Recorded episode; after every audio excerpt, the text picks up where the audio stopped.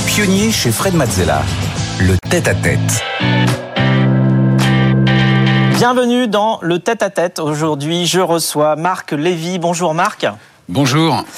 Alors, tu es l'auteur français contemporain le plus lu au monde tout simplement.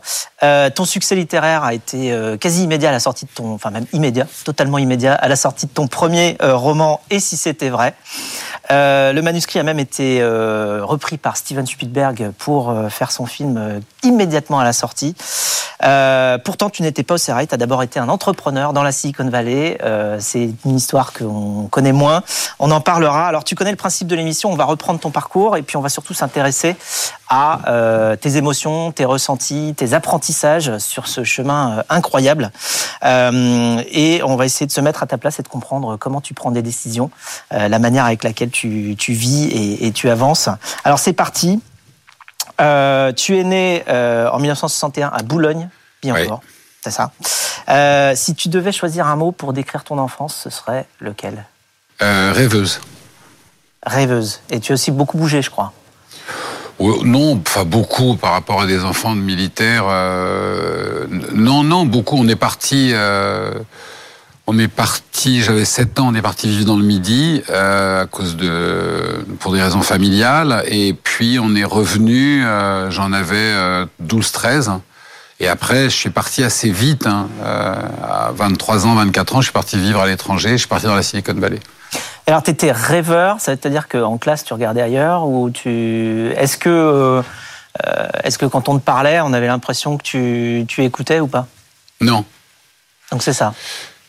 Mais, euh, si tu veux, dans mon enfance, les, les sources de distraction étaient. Euh, il, y avait, il y avait deux, deux facteurs. D'abord, les sources de distraction étaient assez limitées. Hein. Il, y avait, il y avait que la lecture, parce qu'il y avait évidemment pas de tablette, pas de téléphone portable, et la télévision restait un, quelque chose de, très limité. D'abord, il y avait très peu d'émissions, euh, et puis c'était très limité en autorisation. Donc il y avait la lecture, euh, évidemment, et puis moi, je, venais d'une génération où les, les, enfin, le monde des adultes et le monde des enfants étaient très séparés. Euh, on parlait pas, enfin, on parlait à table, mais on parlait pas à table, vous voyez. Puis on dînait pas ou on déjeunait pas tout le temps avec ses parents. Et donc, euh, eh ben, il fallait s'occuper.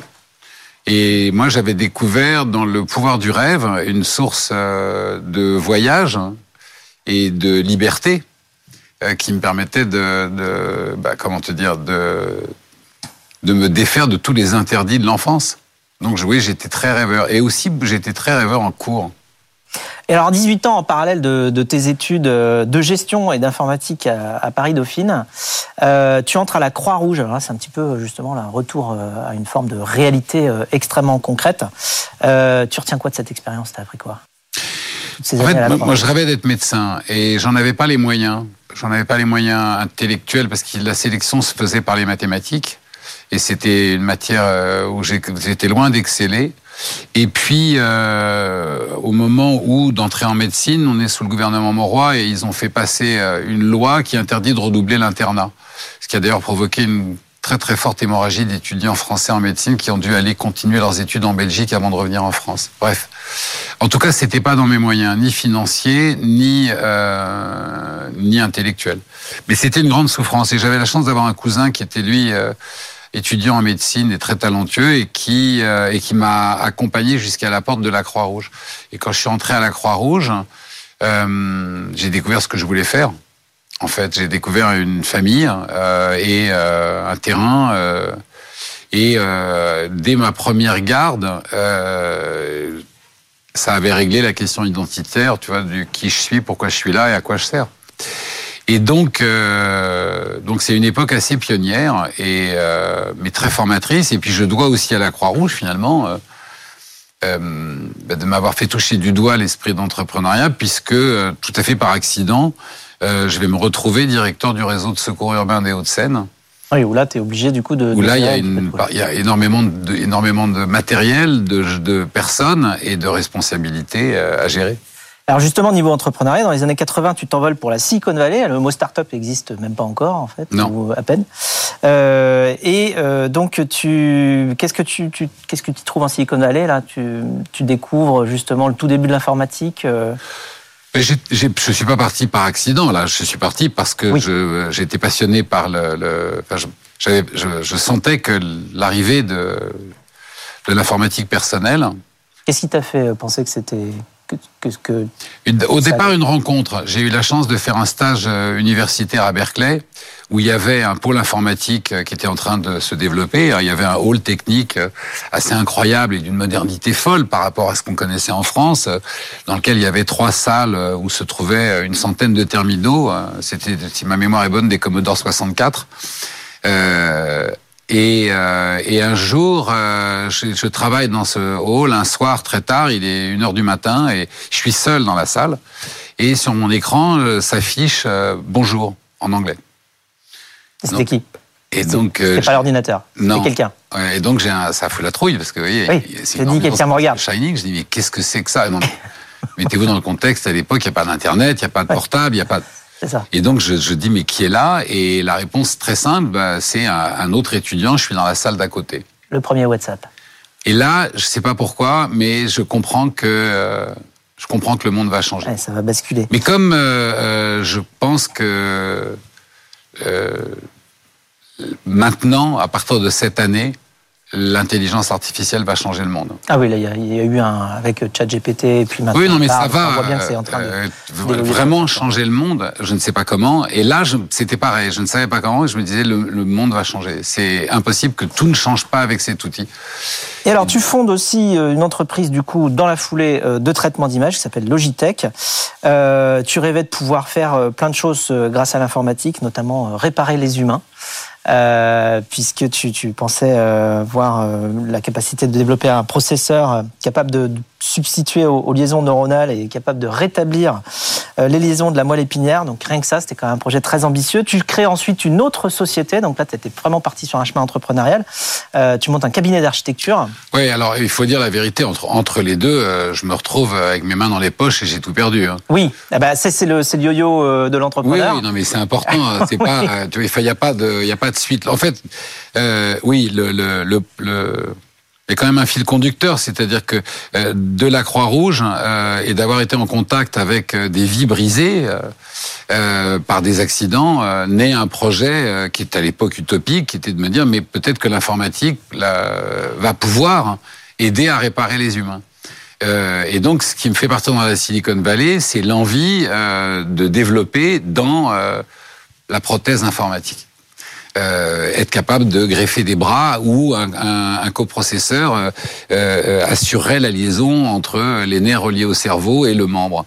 Et, et un jour, peut-être, de réussir à greffer euh, euh, dans l'urgence un coprocesseur capable de rétablir les liaisons de la, de la moelle épinière. Alors c'est une utopie, mais quand Jules Verne rêve d'envoyer euh, un, un homme sur la Lune, c'est une utopie. Et puis euh, ça va devenir une réalité. Donc c'était le rêve. Bon, on était sous-équipés, on n'en avait pas, on n'avait pas les moyens de financement pour, et euh, ça va se transformer en, en recherche, enfin sur le, le traitement de l'image de synthèse, parce que là aussi on rêvait de mettre au point la, la première échographie en 3D, et euh, ce qui pour l'époque et les moyens technologiques de l'époque étaient totalement utopiques, mais l'intention y était. Puis après, faute de financement euh, et probablement de talent de gestionnaire, euh, on se casse la gueule.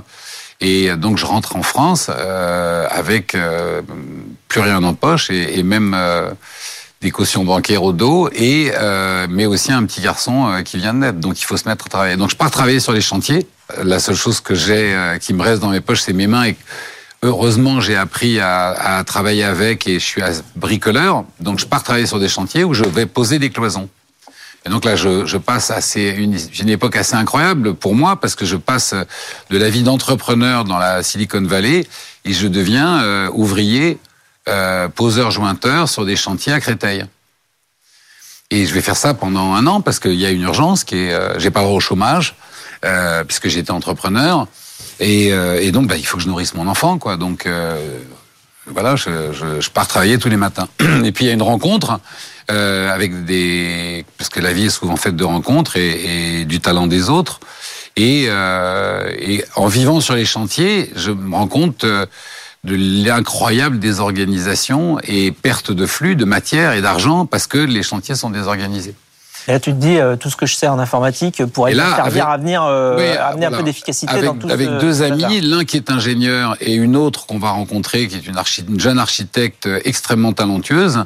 On se dit mais si on informatise le processus de conception des locaux, ça va être une révolution.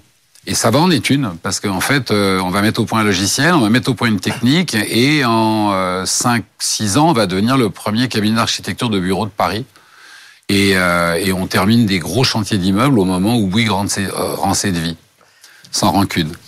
Depuis, ils ont rattrapé le retard. Non, non, mais vous voyez là aucune. Mais à l'époque, c'est vrai qu'on on prend, un, on prend une avance. Ça ne veut pas dire qu'on est devenu gros comme Bouygues, hein. mais notre bureau d'études travaille plus vite. Et donc tu avais en parallèle quand même euh, évidemment l'envie de, de, vivre euh, d'autres expériences et tu en 2000 à 38 ans euh, tu publies ton premier roman que tu as écrit, euh, donc qui s'appelle Et si c'était vrai, euh, qui est un succès immédiat, euh, et que tu as écrit aussi euh, parce que justement tu avais tellement d'histoires à livrer mais aussi un peu sous la pression euh, quelque part de tes amis qui te disent mais tes histoires sont incroyables. Alors comment ça se passe euh, cette, non, c'est pas cette arrivée du, du, premier roman euh, C'est vraiment c'est un accident. Euh, C'est-à-dire que euh, en fait, je, je, à l'époque, je suis un papa seul. J'ai toujours mon petit garçon qui est au centre de ma vie et bah, le soir, j'avais pris l'habitude de lui raconter une histoire que j'écrivais et qui s'enchaînait. Et puis bon, un jour, il a eu 9 ans et il, il m'a fait comprendre que la télé était plus intéressante que les histoires de son père.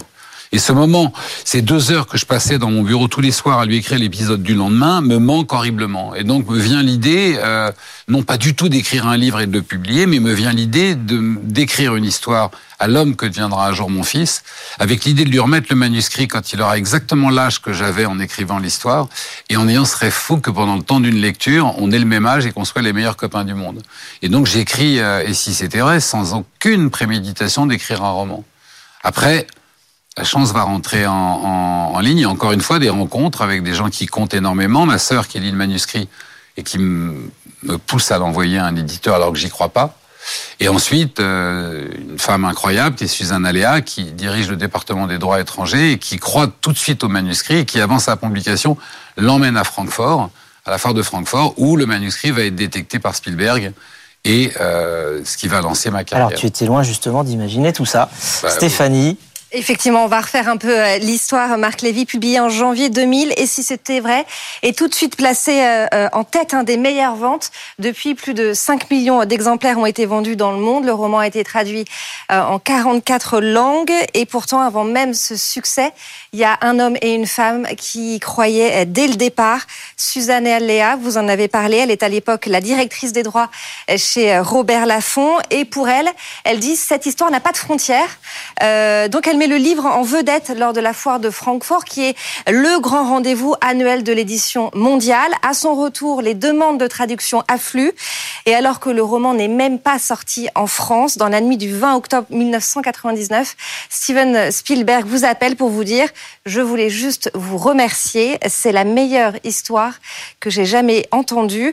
Le réalisateur achète les droits sur résumé de votre ouvrage pour le montant record de 2,2 millions de dollars. Deux semaines après la sortie euh, du film Just Like Heaven, c'était en 2005, le film en rapportera 48.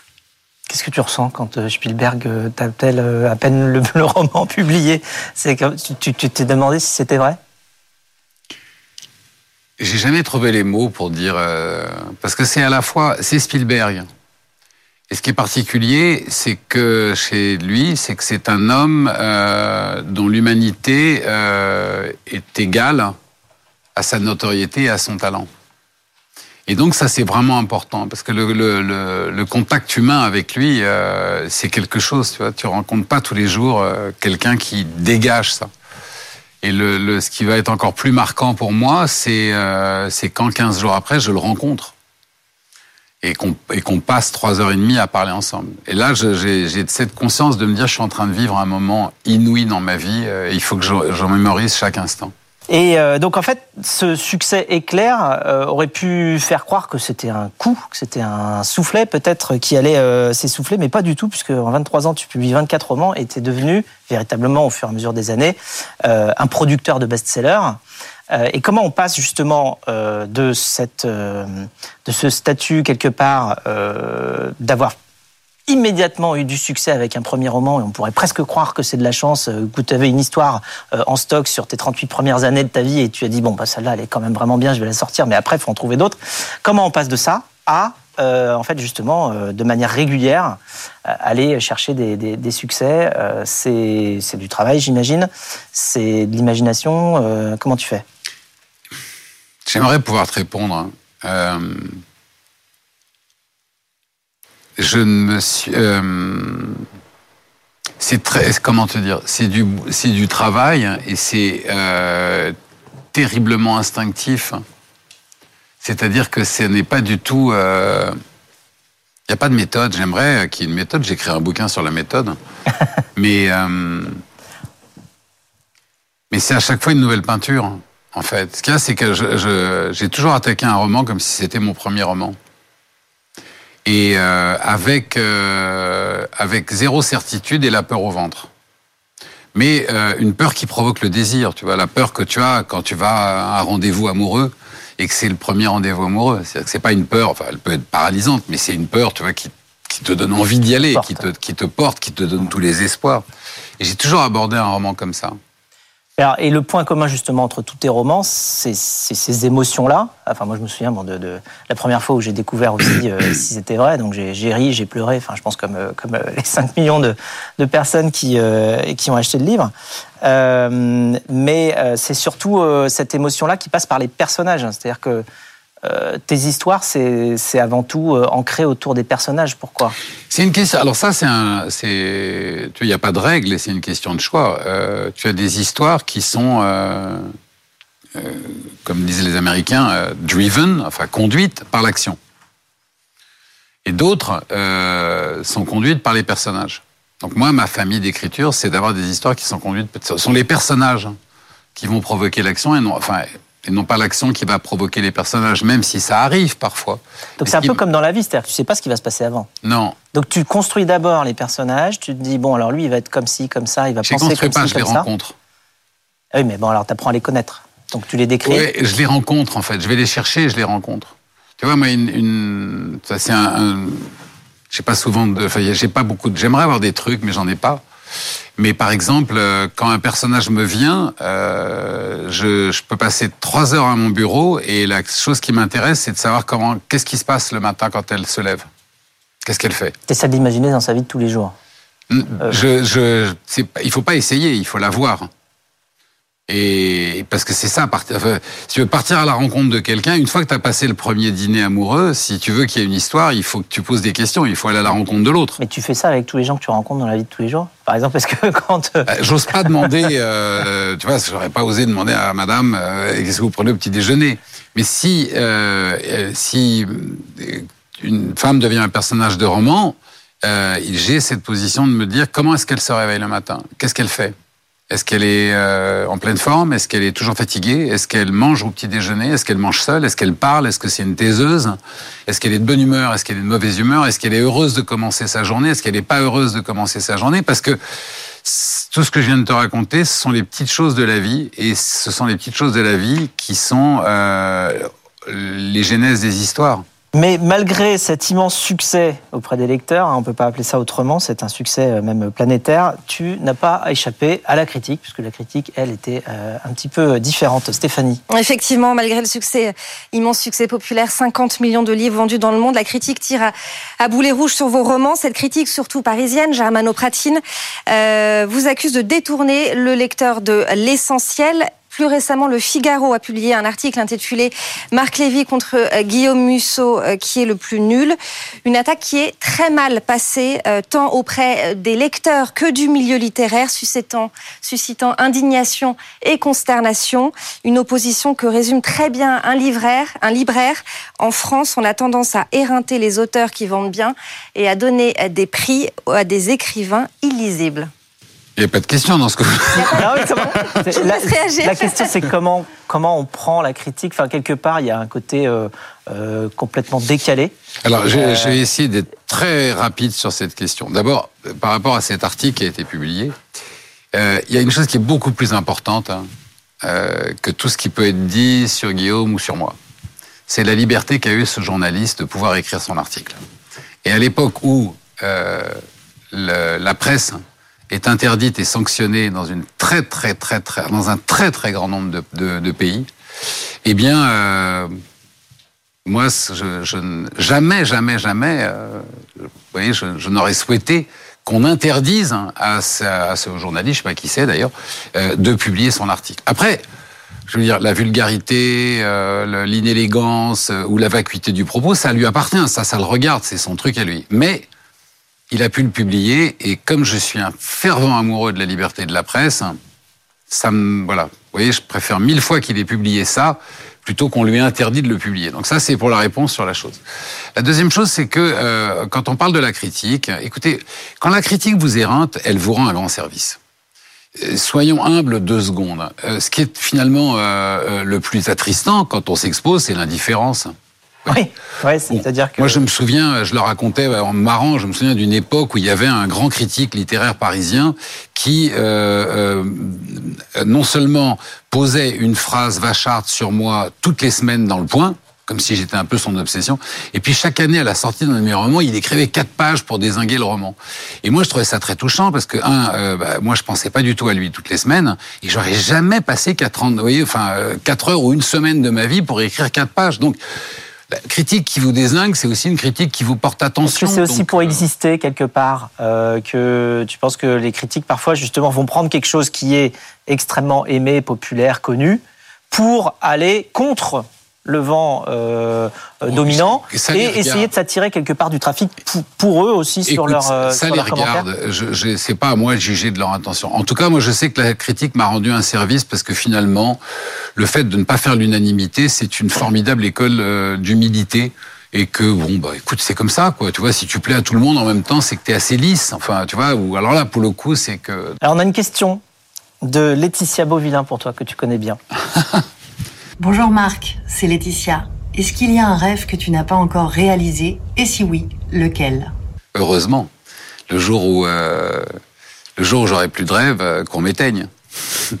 Donc euh, non mais bien sûr qu'il y a, il y a plein de rêves. D'abord le rêve de continuer à écrire le rêve d'être surpris le, rêve qu'à la fin de ma vie mes enfants disent que j'ai été un bon père voyez, euh, et puis le rêve de, de, de, de garder euh, jusqu'à la fin de mes jours euh, l'étincelle d'humanité que mes propres parents m'ont confiée, sans jamais commettre un acte qui l'éteigne.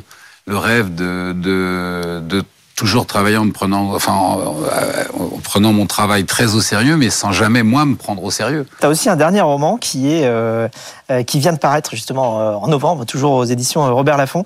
Et tu parlais d'éteindre tout à l'heure. Il s'appelle justement Éteignez tout et la vie s'allume. Est-ce que tu veux en dire quelques mots euh, Ce qui t'a poussé à, à écrire ce, ce, ce nouveau livre et, Et et c'est un- ce qu'on y trouve? Ce qui m'a poussé à écrire, d'abord, c'est, je pense, c'est une immense envie de tendresse, d'amour et d'optimisme.